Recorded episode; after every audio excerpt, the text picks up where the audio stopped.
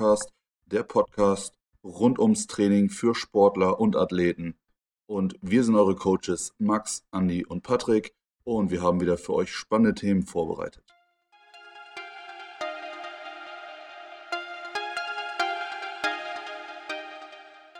Heute in der neuen Folge sind wir wieder mal zu zweit. Diesmal Max und Andy hier am Start.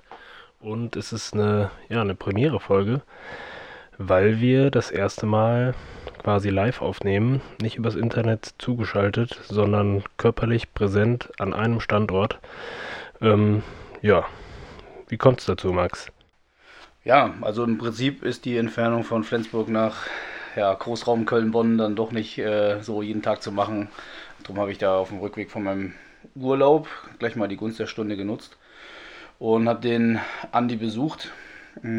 Klar, die Möglichkeit des Trainings haben wir auch schon seit ein paar Jahren nicht mehr zusammen gemacht. Ich glaube, das letzte Mal in Hamburg, glaube ich, in deiner alten Wohnung im Hinterhof. Ja. Das war auch ziemlich geil. Ja, und heute halt einfach so ein gemeinsames Training abends, das war schon ganz cool. Ja, aber bietet uns halt äh, auf jeden Fall auch mal die Möglichkeit, auch mal in die Augen zu gucken und nicht nur in die Kameralinse. Das ist schon ganz gut. Ja, wir wollen heute sprechen über unsere Trainererfahrung ähm, im Individualsport und im Mannschaftssport und Teamsport, Gemeinsamkeiten und Unterschiede und ja, letztendlich auch so die Sicht eines Coaches in diesen Bereichen halt irgendwie einmal beleuchten, was unsere Erfahrungen sind und was dann vielleicht auch ja, Gemeinsamkeiten und Unterschiede irgendwie auch ausmacht in der Praxis. Hm. Ich muss auch eine Sache noch nachtragen. Mir ist nämlich eingefallen, dass ich doch gar nicht so der reine Individualsportler-Coach bin. Das habe ich, glaube ich, in irgendeiner Folge mal gesagt. Weil ähm, ich doch einmal der Fitness- und Athletik-Coach für die ähm, Snipers in Hamburg war, die Unimannschaft und also die Footballmannschaft. Und im Endeffekt war das irgendwie auch ein Auftakt in diesen reinen Athletikbereich für mich. Ähm, weil da ging es nicht nur um die Kraftübungen, so die Basic-Übungen, sondern im Endeffekt auch um äh, viele Sprints, Sprünge, Sprintantritte, also das, was die irgendwie auch auf dem Spielfeld brauchen, so Track-and-Field-Sportarten. Und ist halt nicht nur der reine äh, Superkraftsportler da rausgekommen, sondern irgendwie ging es auch um Agilität, äh, Schnelligkeit, Schnellkraft, Reaktionsschnelligkeiten.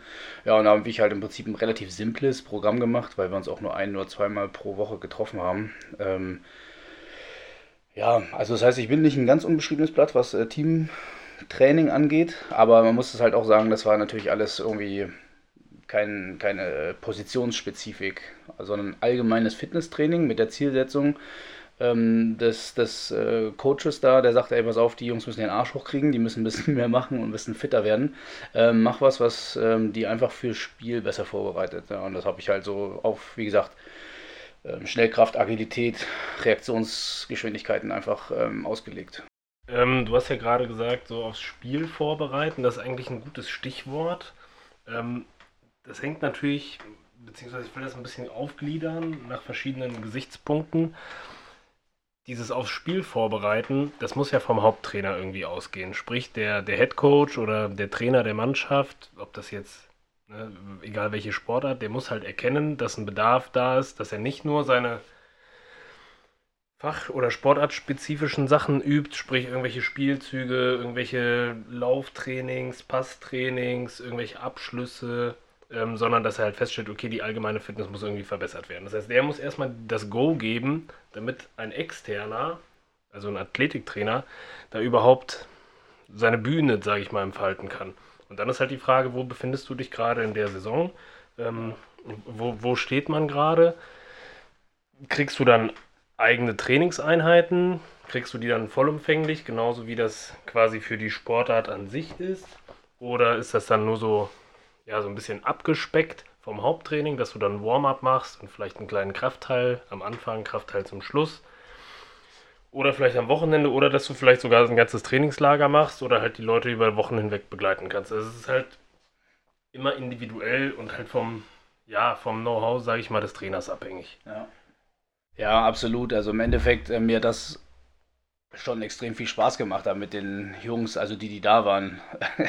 also ähm, da morgens, das war meistens dummerweise auch nur morgens die Zeit, mit denen halt Sport zu machen. Und genau das war es halt nämlich. Ne? Also das war kaum möglich, irgendwie die ganze Mannschaft also zu äh, Trainings zusammenzubekommen und teilweise auch zu motivieren, die zusätzlich zu ihrem reinen Football-Training waren. So, und da ist natürlich da schon der erste Reibungsverlust, dass irgendwie der Head Coach dieser Mannschaft halt sagt, jo, ich habe irgendwie erkannt, die sind teilweise zu fett, die sind teilweise zu lahm und die müssen den Arsch hochkriegen und einfach ein bisschen mehr für ja, die, die Mannschaft tun, gemeinsam auch Sport treiben, zielgerichtet Sport treiben. So der erste Reibungsverlust ist aber schon, ich habe nie das ganze Team gehabt, sondern immer nur die, die ja, motiviert waren oder die halt gerade Zeit hatten und motiviert wurden. So. Dann halt früh morgens hast du natürlich, ähm, gibt so früh, früh Performer, aber die wenigsten sind halt um, weiß ich nicht, wann wir dann mal Sport gemacht haben, 5.30 Uhr, 6 Uhr oder so, damit du halt, oder ja, noch essen, duschen kannst und dann halt ab in, sind die in die Vorlesung gegangen, die ersten. Ja, so, das heißt, da war natürlich schon Reibungsverlust und es war ja völlig richtig halt meistens nicht in der Hauptsaison. Ähm, trotzdem war das irgendwie cool, weil wir sobald das äh, ein bisschen näher an die Saison rangegangen ist, halt einfach mehr in diesen Sprintbereich, Sprintantritt gegangen sind und da auch nicht so ver, verkompliziert haben, sondern im Prinzip ganz oft einfach so die wirklich die Sprintantritte trainiert haben. Ähm, paar Mal Pyramidenläufe oder ähnliches, also kurze, aber explosive Trainings. Ähm, und im Winter eher, also ich sag mal in Anführungsstrichen die Off-Season dieser Mannschaft. Also da haben wir wirklich halt äh, den Kraftraum genutzt. War auch ganz cool, weil natürlich um die Uhrzeit das Ding relativ leer war und da ging es halt mehr so um Kniebeuge, Kreuzheben, ähm, einfach ein bisschen Kraft aufbauen, teilweise auch Masse. Das kommt aber da tatsächlich dann wieder auf die Position an. Ähm, ich hatte zu dem Zeitpunkt eigentlich relativ wenig Ahnung von Football. Ähm, ja, da das erste Mal so wirklich damit beschäftigen müssen, was macht denn hier so ein Quarterback ähm, oder eine Offense und eine Defense und was für letztendlich, ähm, naja, physiologische Merkmale sollte der im besten Fall haben. So, das ist halt wie ein, na, wir hatten halt vorhin schon drüber gesprochen einmal, über die, den Torwart. Warum muss der Torwart bei einer Fußballmannschaft immer den äh, 10 Kilometer Dauerlauf mit dem Rest der Mannschaft machen? Der muss äh, eigentlich viel mehr, ja, tatsächlich Sprünge, Sprints, Reaktionstraining machen, Fallschule. Ähm, aber das sieht man ja auch ganz oft ähm, auf den zumindest unteren Ligen, dass irgendwie dann alle dasselbe Programm bekommen. Einmal äh, Waschmittel rein und los geht's, aber im Endeffekt ähm, teilweise dann halt die Spezifiz äh, Spezifizierung halt fehlt so, ne?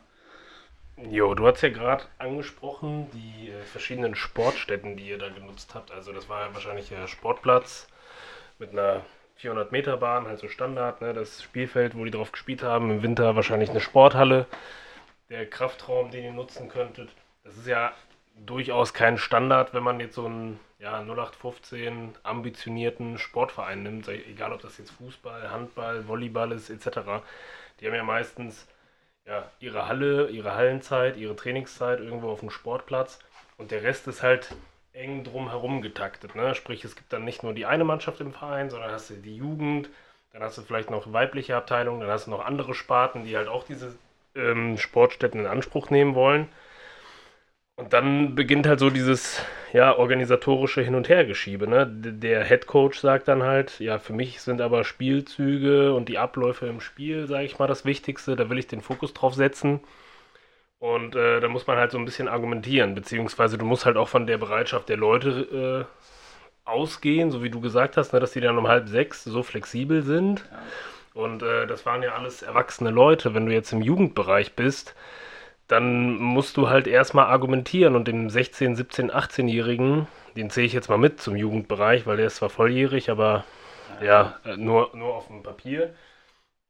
Ähm, dem musst du halt erklären, warum der dann samstags oder sonntags außerhalb der Saison sich irgendwo auf dem Sportplatz äh, mit dir treffen muss und dann irgendwelche Zirkeltrainings macht oder in der Sporthalle Sprints, Sprünge etc. Das ist natürlich auch so ein Widerstand.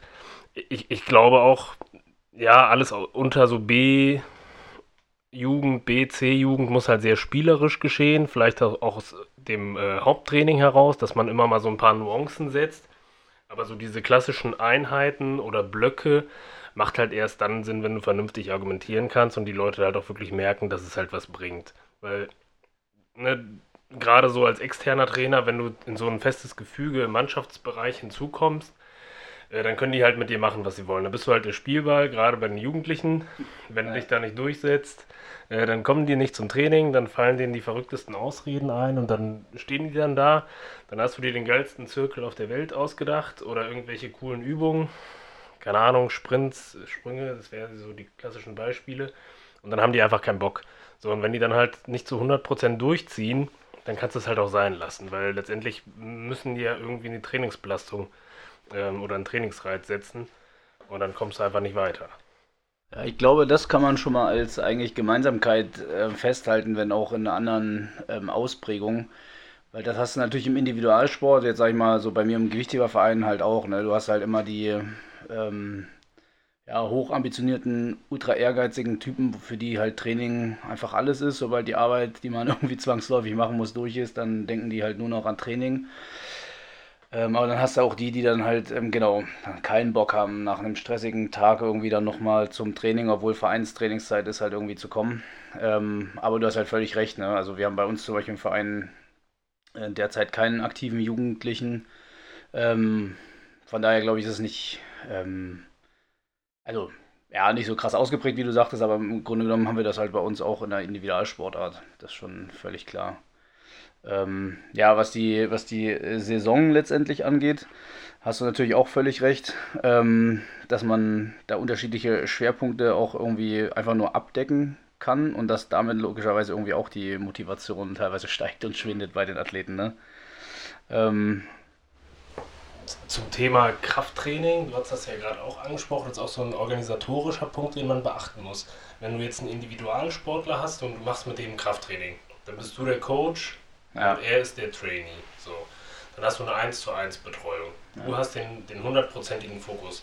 Wenn du halt alleine bist und du hast dann so einen Kader von 14, 20 Mann und jeder macht halt, was er will und gehen wir mal davon aus, du hast einen Kraftraum oder ein Fitnessstudio, wo du trainieren kannst, dann gibt es vielleicht vier Langhanteln und ein paar Squat Racks oder ein, zwei Drückerbänke. So, du musst halt alle irgendwie beschäftigen.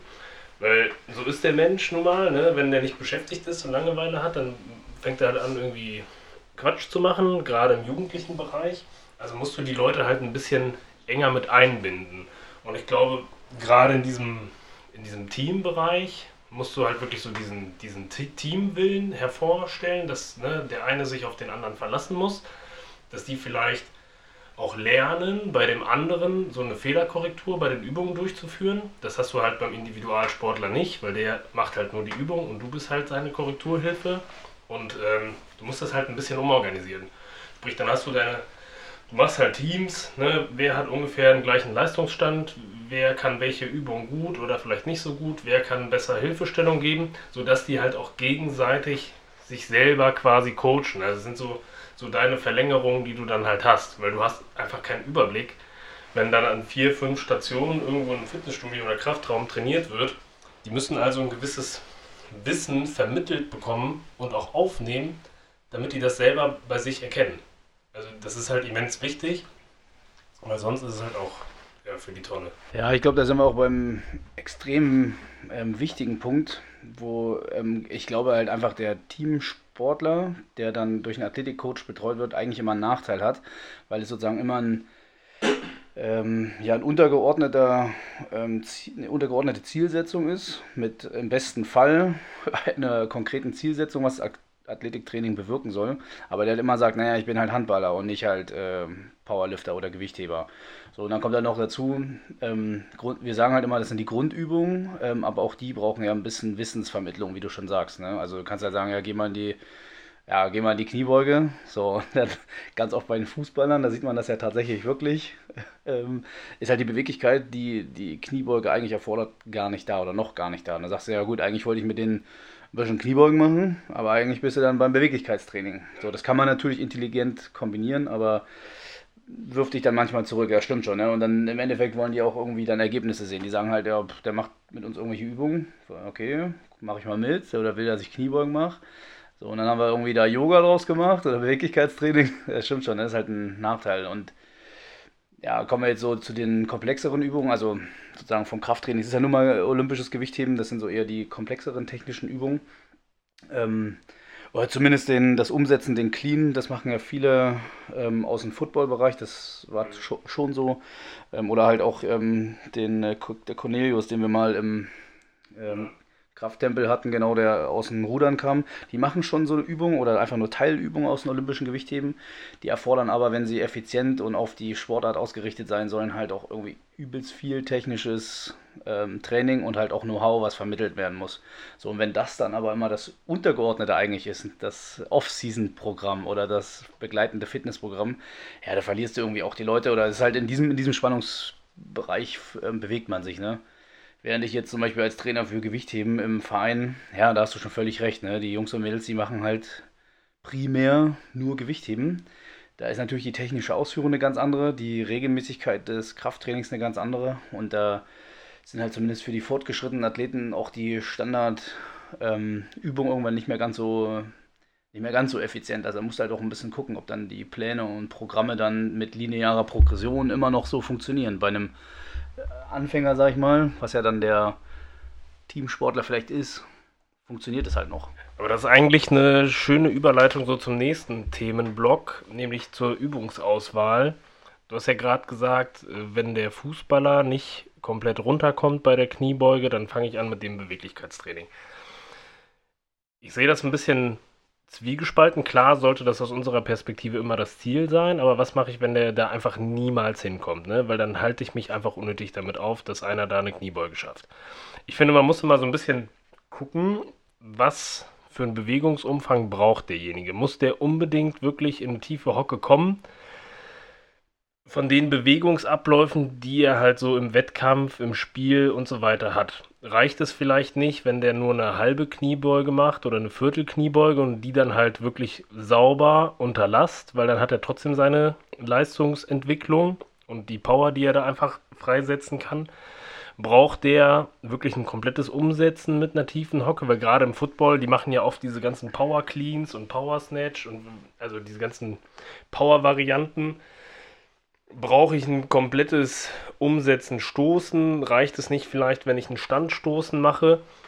Man muss das ein bisschen abhängig machen von den Bewegungsabläufen, die, die jeder so im Spiel hat und auch von den Belastungen, also im Spiel oder im Wettkampf. Ich glaube, klar, die Basis, die Grundübungen, die sollten immer möglichst ja, sauber, möglichst technisch korrekt ausgeführt werden. Aber letztendlich willst du ja auch versuchen, die Zeit, die du hast, die halt rar ist im Athletiktraining, im Mannschaftssport, so effektiv wie möglich zu nutzen. Ja, und, und, wenn du dann halt wirklich sagst, hey, ihr habt jetzt noch nicht die 100% saubere Technik, aber ich komme einfach nicht weiter und nicht dahin, wo ich hin möchte, dann kann ich einfach sagen, okay, wir stückeln jetzt die Übung so, wandeln die ab, dann macht ihr halt nur Teilbewegungen, aber die vernünftig unter Last. Und dann muss man halt immer gucken, also das ist ein Punkt.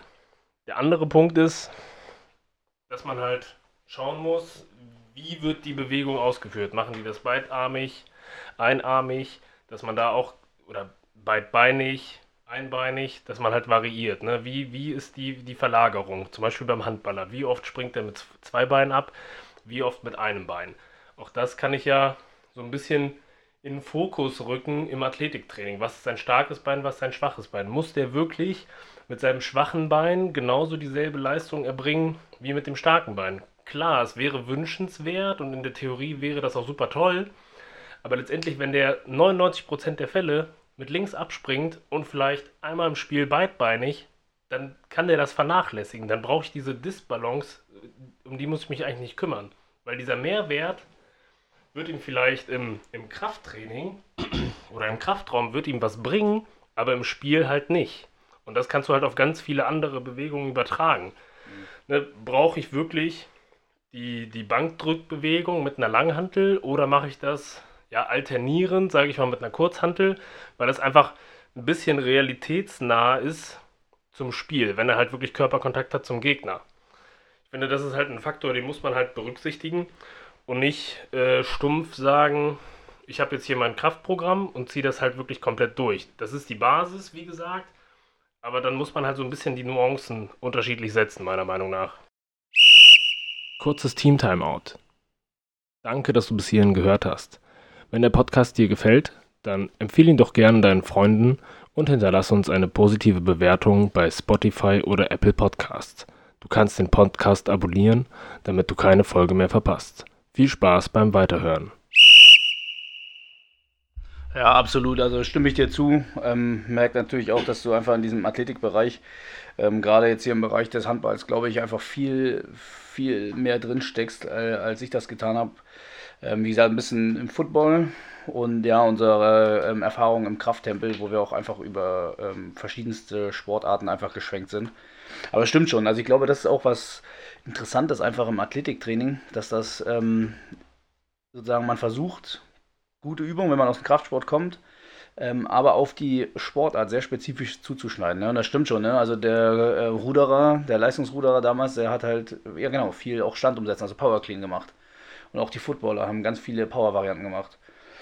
Und äh, ich habe auch mal mit einem Leichtathleten zusammen trainiert und ähm, ich war extrem, also wirklich extrem fasziniert und auch ein bisschen schockiert, woher diese Kraft im Gewichtheben kommt. Also die haben äh, ganz viel äh, Power Snatch, also äh, Standreißen gemacht. Und ich meine, der hat halt auch, obwohl er das einfach nur in seiner Offseason ab und zu trainiert hat, äh, hat er halt ähm, 120 mal so ganz easy weggesnatcht. Und äh, Bankdrücken und dass ich was der für krasse Übungen hatte. Er hat natürlich seit der Jugend an, war der Diskus- und Speerwerfer und der hatte eine so unglaubliche Kraft. Das war heftig, aber der hatte auch diese ganzen technischen Skills, also weil das sind ja nun auch trotzdem komplexe Übungen. Also auch wenn es nur Power, in Anführungsstrichen nur Power Snatch und Clean ist, diese technischen Skills hat er sich halt über Jahre einfach antrainiert und auch ähm, über Jahre einfach dieses Kraftfundament aufgebaut. Und ich glaube, das ist auch ein ganz wichtiger Punkt, wo es wieder Gemeinsamkeiten eigentlich gibt, ähm, in Teilen zumindest, weil die ähm, diese ganze Kraftentfaltung letztendlich gerade beim Team Athletiktraining äh, also wirklich schon zyklisch ist. Ne? Also meistens halt in der Offseason. Ja. Ähm, während, also jetzt wieder ne, das Beispiel als Gewichthebercoach, ähm, im Endeffekt gibt es auch Zyklen, da kann ich auch gleich noch was zu sagen. Ähm, aber in der Regel beobachte ich das bei den Athleten, als auch so ein bisschen bei mir selber, dass man halt versucht, immer Vollgas eigentlich zu geben. Also man ist da schon zyklisch. Ähm, aber die sind natürlich viel dichter, die Zyklen. Die Belastungsspitzen, was das reine Krafttraining angeht, sind natürlich viel dichter gepackt. Ähm, wobei, muss man auch wieder sagen, wenn man jetzt die Belastung wieder vergleicht, ähm, wir reden ja, sag ich mal, von dem Amateurleistungssportbereich, ist natürlich für, das, für den klassischen Fußballer oder Footballer oder auch Handballer natürlich ein normales Spiel am Wochenende ist natürlich eine Wettkampfsituation. Ne? Also das ist halt eine Vollbelastung. Während, ähm, ich meine, auch wir Gewichtheber oder auch die Powerlifter, die haben halt auch einen Ligabetrieb in der Regel. Ähm, also irgendwie Regionalliga oder Landesliga, Regionalliga, Norddeutsche, Süddeutsche Liga, wie auch immer, ähm, Bundesliga, das haben die natürlich auch. Ähm, da gibt es auch je nach Leistung, also nach Ligastand natürlich auch eine unterschiedliche Dichte an Wettkämpfen. Aber keiner hat halt im Jahr so äh, diese hohe Belastung, glaube ich, wie ein Fußballer oder Handballer an Wettkämpfen kämpfen, wenn wir das Spiel als Wettkampf verstehen. Ne? Und auch diese, wie man halt sagt, diese englischen Wochen, ne, wo halt so richtig geballert wird, das hast du halt im Gewichtheben nicht. Ähm, also ich kenne zumindest keinen, der diese klassischen Engl englischen Wochen quasi hat. Ähm, und da muss man natürlich auch sagen, das ist eine ganz andere Belastung einfach für so einen Sportler. Ne? Ja, der Einzige, der das, oder die Einzigen, die das vielleicht im Kraftsportbereich hätten, das wären Crossfitter, wenn die sich bei jedem Training aus dem Leben schießen. Aber das ist ja auch, nee, sag ich mal, nicht mit Sinn und Verstand. Aber das, was du gesagt hast, ist halt eigentlich ein guter Punkt. Ne? So diese Trainingssteuerung, weil man muss wirklich davon ausgehen, dass du innerhalb der Saison jedes Wochenende einen Wettkampf hast und ich finde gerade bei diesen Spielsportarten, egal ob das jetzt, egal in welcher Form oder was für eine Mannschaftsgestaltung, du versuchst halt immer irgendwo über deine Grenze zu gehen, weil du halt immer einem ins Gesicht schaust, ne? du hast die gegnerische Mannschaft und du versuchst halt immer besser zu sein. Du versuchst halt immer 105% zu machen, immer dich selber zu übertrumpfen, auch so dieser Teamgedanke, das ist ja da extrem und spornt halt, sag ich mal, dazu an, seine Leistung so ein bisschen auch zu überschreiten.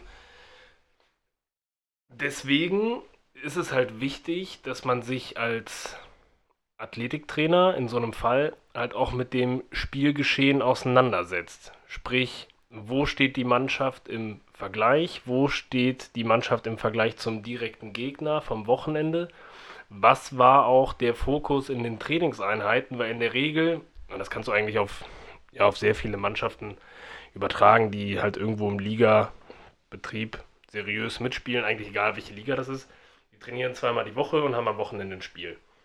So, wenn du dann halt in der Saison noch zusätzlich eine Einheit bekommst oder halt so einen Trainingsanteil, hier und da mal, musst du halt gucken, was ist der Schwerpunkt des Trainings? Was waren die Auswirkungen des Spiels? Du musst halt individuell, ne, du hast viel mehr Persönlichkeiten, auf die du eingehen musst, als halt nur einen Athleten oder halt einzelne Athleten, die du betreust.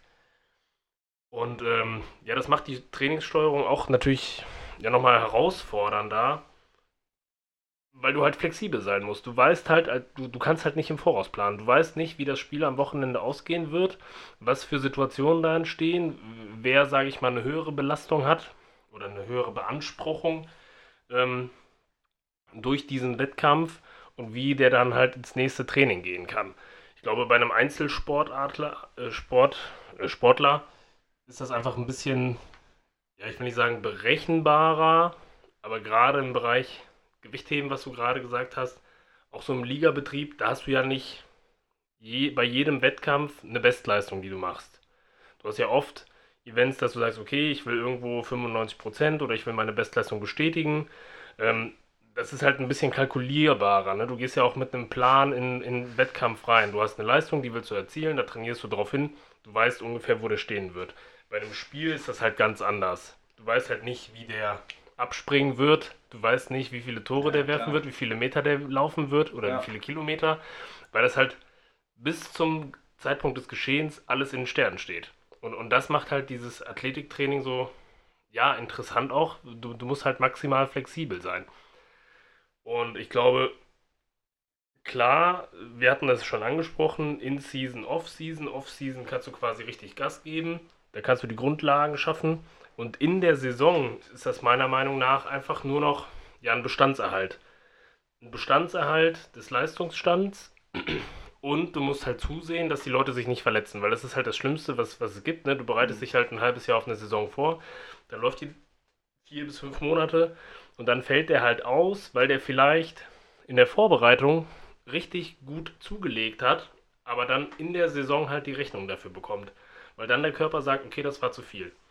So, also das, das, das kann man jetzt auch nicht irgendwie an bestimmten Parametern festmachen. Klar, kannst die befragen, kannst dir Notizen machen, aber es ist halt extrem schwierig. So, und da halt so dieses Fingerspitzengefühl zu bewahren zwischen ich mache so viel wie nötig, aber so wenig wie möglich innerhalb der Saison, um die halt nicht zu überbelasten, weil sonst ja. geht die Leistung halt in den Spielen einfach zurück und dann äh, ist alles, was du gemacht hast, für die Katze und eigentlich kontraproduktiv. Ja, absolut. Also das ist ja genau das, was ich sagte, der große Unterschied. Ne? Also für die Kraftsportler ist halt das die reine Wettkampfsportart und für alle im Bereich des Athletiktrainings ist das halt Mittel zum Zweck. Ähm, ich glaube, also viele Punkte, die du jetzt angesprochen hast, die sind schon auch bei meinen Weightliftern oder auch von meinen, ich sag mal, Powerliftern, die ich betreut habe oder mit denen ich befreundet bin, schon auch der Fall. Bloß das prägt sich halt anders aus oder wirkt sich anders aus. Ne? Also im Endeffekt dieses der kann sich verletzen, meistens dann eher im Training. Also dass im Wettkampf eine Verletzung passiert, ist relativ selten, also wirklich sehr, sehr selten. Ähm, ähm, Überbelastung durch, ich sagte es ja, engere Zyklen, zu, also meistens zu hohe Belastungsintensitäten über die Wochen und Monate oder schlechtes, äh, ja, schlechte Trainingssteuerung, Übermotivation.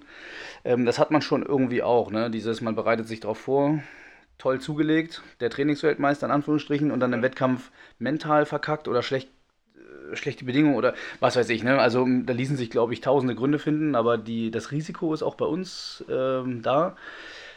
Wenngleich, oder stimme ich dir halt schon zu, ne? also nicht, nicht so hoch, weil letztendlich diese ganze Spieltaktik, wie wird sich die andere Mannschaft verhalten, das hast du natürlich nicht. Ne? Also die Langhantel, die wird sich immer gleich verhalten. Die wird nämlich, wenn du sie scheiße hebst, auch scheiße wieder runterfallen. Ja. Ähm, oder wenn du kacke bist, dann kriegst du die gar nicht hoch, so ungefähr.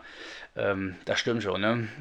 Und auch was, das ist ein wichtiger Punkt eigentlich, ähm, den man jetzt hier zumindest will ich nochmal anschneiden. Das, ich glaube, das ist sogar ein Thema für eine eigene Folge mal, aber die Trainingsplanung und Trainingssteuerung, würde ich fast behaupten, ist natürlich für einen Weightlifter oder für einen Powerlifter fast ein bisschen einfacher. Die Grundbedingungen sind grundsätzlich einfacher. Ähm, weil, wie gesagt, die, die Wettkampfdichte, ähm, also weiß ich nicht, wenn, wenn das in, in zwei Wochen ähm, oder ein Wettkampf ist und du hast zwei Wochen, eine oder zwei Wochen dazwischen, dann ist das schon wirklich eine hohe Dichte. So, meistens hast du drei, vier Wochen dazwischen in der Saison. So. so dann ist das aber eine Saison von, weiß ich nicht, vier Monaten, fünf, so dann ist halt auch durch. So, dann hast du drei Monate eigentlich Pause, wo da wieder so ein größerer Cup kommt. Im Grunde genommen kannst du natürlich jeden Wettkampf mitmachen, der regional, überregional oder auch ähm, über die Landesgrenzen hinweg irgendwie stattfindet. Aber meistens legst du dich fest auf eine Liga und ein, zwei große Wettkämpfe. Ähm, ja, und dann hast du halt völlig recht, genau. Ähm, es gibt halt auch Wettkämpfe einfach, wo du sagst, naja, ich muss jetzt hier nicht schon wieder 10 Kilo Zweikampfleistung drauflegen, weil es vielleicht auch gar nicht möglich ist, weil du gerade aus einer Saison kommst, dein Körper ist relativ ähm, gut äh, vorbereitet, aber du kannst ja so ein Spitzenniveau nicht einfach ein ganzes Jahr lang halten. Ähm, wo du dann einfach sagst, ja, okay, ich mache trotzdem Wettkampf mit, aber halt einfach nur ähm, sechs gültige Versuche. Ja. Ähm, oder halt neun, je nach Sportart jetzt, ne? Weightlifting, Powerlifting. Und ja, also die Gefahren, das wollte ich halt sagen, die bestehen schon, das sind schon Gemeinsamkeiten, aber irgendwie doch, doch unter anderen Vorzeichen. Ja, gerade wo du das jetzt angesprochen hast, und ich muss jetzt selber so ein bisschen über meine Aussage nachdenken, das hast du natürlich auch ähnlich in einem Ligabetrieb. Du hast natürlich auch nicht von, sag jetzt eine Summe, irgendwie es sind zehn Mannschaften in, in dieser Liga mit drin und alle sind halt auf demselben Spitzenniveau. Ne? Das ist halt eher unwahrscheinlich. Du hast halt schon Ne, du hast sehr gute Mannschaften, du hast ein Mittelfeld, du hast halt auch Mannschaften, die nicht so schlecht sind. Das heißt, so diese 105 Prozent, ja, bringst du jetzt vielleicht auch nicht jedes Wochenende, aber trotzdem innerhalb dieses Spiels, ne, weil letztendlich ist, ist das ja so eine Ballsportart, ist halt ein Spiel, vergisst man das halt. Ne? Ja. Jeder will sich halt selber irgendwie herausfordern, vorantreiben.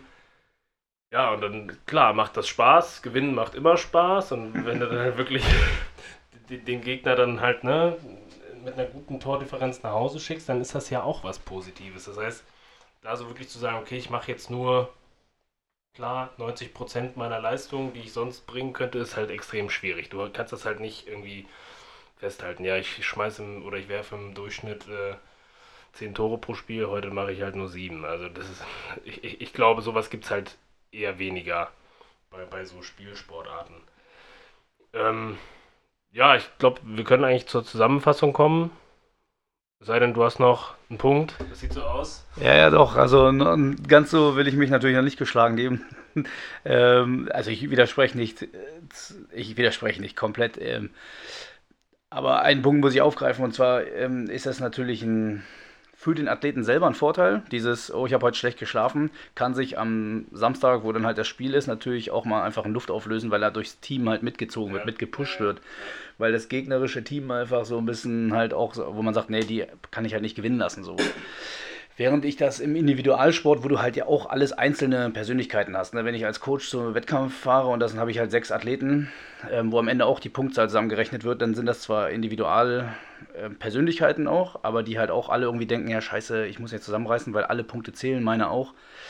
Ähm, aber wenn du, wenn wir mal so auf Einzelwettkämpfe fahren, betreue ich ja trotzdem sechs Leute, das ist halt Einzelwertung.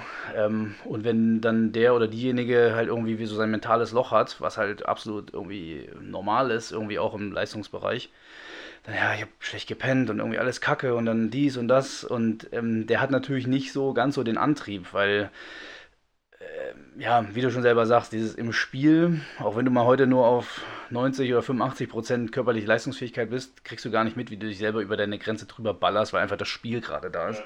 Während ich meine Gewichtheber natürlich, was auch, oder schätzt man immer, wie krass die mentale Komponente in diesem Wettkampfbetrieb ist. Ähm, die, sage ich mal, obwohl sie mental und körperlich unter 100% sind, oder 80, 90% nur, die dahin zu bringen, dass sie dann doch 100% ballern, das ist so eine mentale Anstrengung teilweise.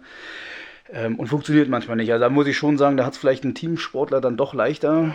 Ähm, mit, natürlich aber, wie du auch sagst, mit dem Risiko verbunden, dass er sich genau in den Bereichen halt vielleicht auch überbelastet, ne? Verletzungen und ähnliches. Während, wenn halt nicht mehr geht, mental und körperlich, und du halt nur 80% reißen und stoßen kannst, dann geht halt nicht mehr. So. Ja, wie gesagt, also, dass sich jemand im Wettkampf verletzt, habe ich tatsächlich noch nie gesehen. Gut, dann jetzt um grob mal zusammenzufassen, vielleicht mal eine abschließende Frage. Du hast ja selber auch die Erfahrung gemacht im Football. Was glaubst du, sind so für einen Athletiktrainer im Bereich Mannschaftssport, Spielsportarten so, so drei Eigenschaften, die er mitbringen müsste, um halt die, diese Herausforderung zu bewältigen? Können wir uns gerne auch gegenseitig ergänzen. Ja, also ich glaube, äh, er muss halt in einem viel größeren Maße ähm, so Leadership Skills mitbringen. Also nicht nur der Coach äh, sein mit irgendwie Fachwissen, das ist auch eine Komponente, glaube ich, das Fachwissen des Krafttrainings und Athletiktrainings, aber auf die Sportart bezogen. Das ist so der eine Punkt, den ich sehen würde. Also andere sind so diese ja, diese Leadership Skills und ähm, ein Teamform, wie du schon sagst, die Motivation oben halten, weil das einfach immer so in Frage gestellt wird und immer so nicht ausgesprochen im Raum steht, ja, warum machen wir das jetzt? Das Ergebnis, äh, das siehst du halt frühestens zur nächsten Saison, so ungefähr. Ähm, und ich glaube, da musst du richtig, äh, also genau, diese, diese Menschenkenntnis haben, Leute motivieren können. Also für mich packe ich auch nochmal zwei dazu, dann haben wir insgesamt vier und hätten die Frage beantwortet. Ist das ja, Kreativität, weil du halt nicht immer das hast, was du vielleicht dir so vorstellst, beziehungsweise du musst auch selber manchmal Zeugs beschaffen, rankarren auf irgendeine Art und Weise, das Auto vollpacken mit Kettlebells, mit Gewichten, mit Kurzhanteln, weil das normalerweise in so einem Verein nicht verfügbar ist. Und ähm, ne, also Kreativität und auf der anderen Seite halt Flexibilität. Hatten wir ja bereits angesprochen. Es hängt halt von sehr vielen Parametern ab, mit welchem Klientel du arbeitest oder in welcher Verfassung dieses Klientel bzw. die Sportler sind. Gerade im Ligabetrieb, gerade im normalen Vorbereitungsbetrieb, weil auch, ja, wenn man sich auf eine Saison vorbereitet, da sind natürlich auch, ne, der Head Coach hat immer seine Vorstellung, der will, dass die ausdauernder sind, dann macht man halt so verrückte Sachen, dann sollen die 10 Kilometer laufen oder machen Cooper-Test oder halt so diese Klassiker. Weil du kannst ja nicht davon ausgehen, dass in so einem, ja, ich sag mal, ambitionierten Freizeitsportbereich da wirklich die, die höchste Ahnung hintersteckt. Deswegen musst du da einfach mit dem arbeiten, was du bekommst, flexibel sein und halt de dementsprechend dein Training halt planen und irgendwie zu einem Ziel kommen. Und im besten Fall verstehst du dich halt gut mit dem Head Coach, weil sonst geht das sehr schnell auseinander, wenn man halt verschiedene Vorstellungen hat. Ne? Und gerade wenn man dann so älteren Menschen, sage ich mal, äh, in das Programm reinfährt und sagt, hier, pass auf, die brauchen sich jetzt nicht statisch dehnen vorm Spiel oder vorm Training, weil das ist halt vergeudete Zeit, sondern die könnten in der Zeit lieber was anderes machen, dann stößt man da halt erstmal auf Widerstand. Und dann ist halt die Frage, wie gehst du mit diesem Widerstand um? Ne? Das wäre jetzt, könnte man jetzt auch eine separate Folge machen, wie gehe ich mit Widerständen im Coaching um, weil ne, da gibt es auch verschiedenste äh, Szenarien, die halt auch witzig sein könnten. Aber das ist halt alles nicht so einfach. Ähm, ja. Hast du noch abschließende Worte, Max? Ja, komm, einen habe ich noch. ähm, kein, keine Fähigkeit unbedingt, aber als du gerade sagtest, ähm, so auf Widerstände stößen und äh, was ist das Ziel und selber kreativ sein, um irgendwie das Ziel auch zu erreichen oder selber vielleicht als Athletikcoach erstmal so richtig zu definieren, weil man nichts mitbekommt. Äh, da habe ich noch ein gutes Beispiel und zwar. Ähm, habe ich letztens in, äh, in einem Fitnessstudio, in dem ich trainiert habe, ähm, da war auch eine, die hatten eine Kooperation, äh, eine neue aufgebaut mit den Handballern da, einer relativ erfolgreichen Handballmannschaft in Deutschland. Und ähm, ja, also nichts gegen die Trainer und Coaches da. Also ich würde das schon als gutes Workout bezeichnen, was die da gemacht haben. Ich habe mir das aber mal ein, zwei, ein, zwei Tage durch Zufall haben die da zur selben Zeit da trainiert. Ähm, und ich habe mich tatsächlich gefragt, was ist denn die Zielsetzung, wenn ich einfach mich nur ein bisschen bewegen soll? Vielleicht war ja die Zielsetzung teambildende Maßnahme, aber wir haben ja drüber gesprochen. Meistens ist halt nicht so die Zeit zusätzlich da oder die Bereitschaft da, zusätzlich was zu machen. Und die haben halt irgendwie, schmeißt zehn Übungen in den Mixer, quirlen ein bisschen rum und der komm, bewegt euch. Ähm, aber es ist halt so unspezifisch und so viel Müll, wo ich halt denke, ja, wahrscheinlich hat das die, die, das Verletzungsrisiko und das Über, die Überlastungswahrscheinlichkeit einfach erhöht. Ähm, ich glaube, das ist ein ganz wichtiger Punkt, diese Zielsetzung. Was soll das Athletiktraining konkret bringen? Verletzungshäufigkeiten minimieren? Sollen die agiler werden? Sollen die mehr Wissen bekommen? Ich glaube, das ist ein großer Punkt, den man generell als Athletiktrainer irgendwie verfolgen soll, den Leuten mehr Wissen einfach zu vermitteln. Ähm, oder sollen die einfach nur stärker werden? So, also äh, was ist das Ziel? Und da hast du schon völlig recht, du musst halt immer mit den anderen Trainern eigentlich an einem runden Tisch sitzen. Ja. Ja, wir werden an der Stelle natürlich keine Namen nennen, aber wenn irgendwer von den Beteiligten zuhören sollte aus Norddeutschland und äh, im Bereich Handball, ist ja wahrscheinlich eine Bundesligamannschaft, vermute ich mal. Äh, sollte da einer zuhören, es kann sich gern gemeldet werden. Ähm, und dann steht Max da auch fachmännisch zur Seite. Und das war es auch schon wieder mit einer spannenden Folge. Wir hoffen, sie hat euch gefallen. Lasst ein Like da. Ihr könnt uns erreichen unter www.hyper-athletik.com oder auf Instagram unter hyper.athletik. Dort findet ihr auch alle Infos zu Trainingsplänen oder Coaching. Wir sind raus.